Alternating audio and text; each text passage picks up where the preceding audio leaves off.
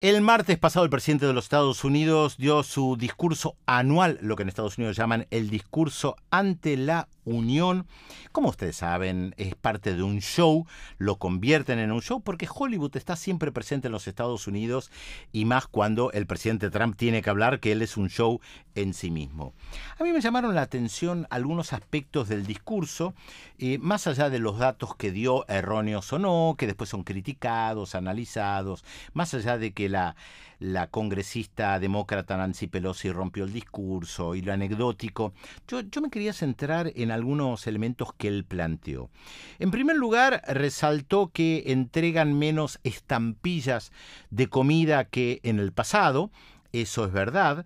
Eh, aparentemente hoy se le entregan estas estampillas, que hoy ya es a través de una tarjeta de, débito que le van debitando a la gente, que existen desde la década del 60 a cerca de 36 millones de personas, antes se le daba a 40 millones de personas. Lo que no dijo en el discurso del presidente Donald Trump es que en realidad le sacan la tarjeta a algunas personas poniéndole todo tipo de condicionamientos. ¿Por qué a mí me llama la atención? Porque es la primera potencia mundial y hace casi 60 años que le dan este bono de comida a casi 40 millones de personas. La pregunta es, ¿cómo puede ser que en la primera potencia mundial tengan que darle una especie de subsidio, ellos lo llaman estampilla de comida, una especie de subsidio, porque es un subsidio a gente para comer. Les agrego un dato que tampoco dijo el presidente de los Estados Unidos, pero que cualquier persona que visite Estados Unidos lo va a ver en todas las ciudades. La gente que va a iglesias, a hogares, a refugios o a plazas para comer. Porque esto todavía se ve hoy en los Estados Unidos. Ustedes pueden ir a una ciudad muy rica como Boston, conocida por sus famosas universidades, y van día de semana a la plaza pública, la plaza más importante de Boston, y van a ver gente bien vestida, no gente en harapos, gente bien vestida que recibe un plato de comida. Esto se ve hasta el día de hoy en los Estados Unidos. Me llama la atención que lo plantee el presidente porque esto muestra el fracaso de ese modelo económico. Después, por supuesto, resaltó el gasto militar, que es inconmensurable, habló de 2.2 trillones de dólares, una cifra de tanto cero que ni siquiera se puede mencionar de gasto militar. Claro, Trump se, se jacta del gasto militar que tiene los Estados Unidos como primera potencia mundial. Por supuesto, en su discurso no podía faltar algún tipo de referencia América Latina. Estaba Juan Guaidó, el autoproclamado presidente de Venezuela. Allí lo aplaudieron, tanto desde el Partido Demócrata como del Partido Republicano. Habló de Cuba, habló por supuesto de Venezuela y de Nicaragua. Y atención, atención, porque en Estados Unidos no se descarta una invasión militar a Venezuela. Ustedes dirán, bueno, pero suena un delirio. Sí, sonaba un delirio que Estados Unidos pudiera matar a un general de un alto cargo de otro país. Lo hizo.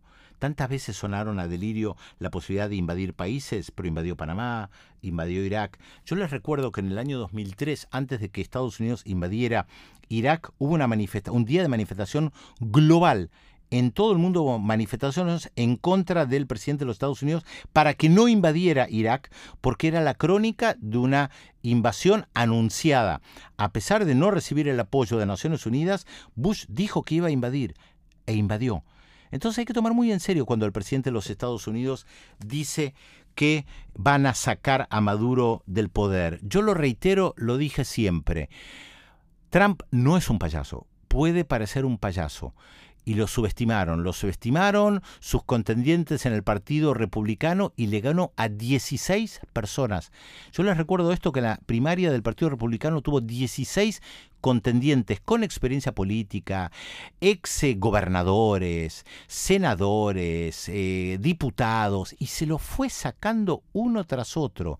Lo subestimó también Hillary Clinton, que pensó que le iba a ganar por las groserías que decía Donald Trump, y en un momento las encuestas de los grandes medios de comunicación anti-Trump daban 20 puntos de diferencia, y le ganó también a Hillary Clinton.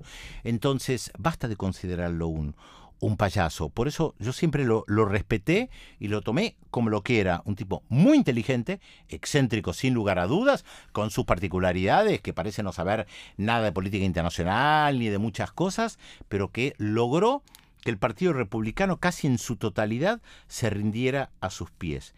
Y la otra cosa que me llamó la atención de su discurso es cuando habló de las rutas, puentes y túneles. Porque siempre recuerdo un discurso de Bill Clinton durante la campaña electoral para la presidencia del 94 cuando decía que la infraestructura de rutas y puentes era un desastre. Entonces yo me pregunto, pasaron 25 años ¿y cómo puede ser que la infraestructura de rutas, puentes y túneles siga siendo un desastre? O sea, ¿qué no funciona ahí? La verdad no lo sé. Comparto con, esta, con ustedes las inquietudes de mi lectura de alguna de las cosas que dijo el presidente de los Estados Unidos durante su discurso y además como al día siguiente vino la absolución del juicio político, lanzado con todo sobre un tanque, como la foto que distribuyen sus seguidores, lanzado con todo a la presidencia de noviembre.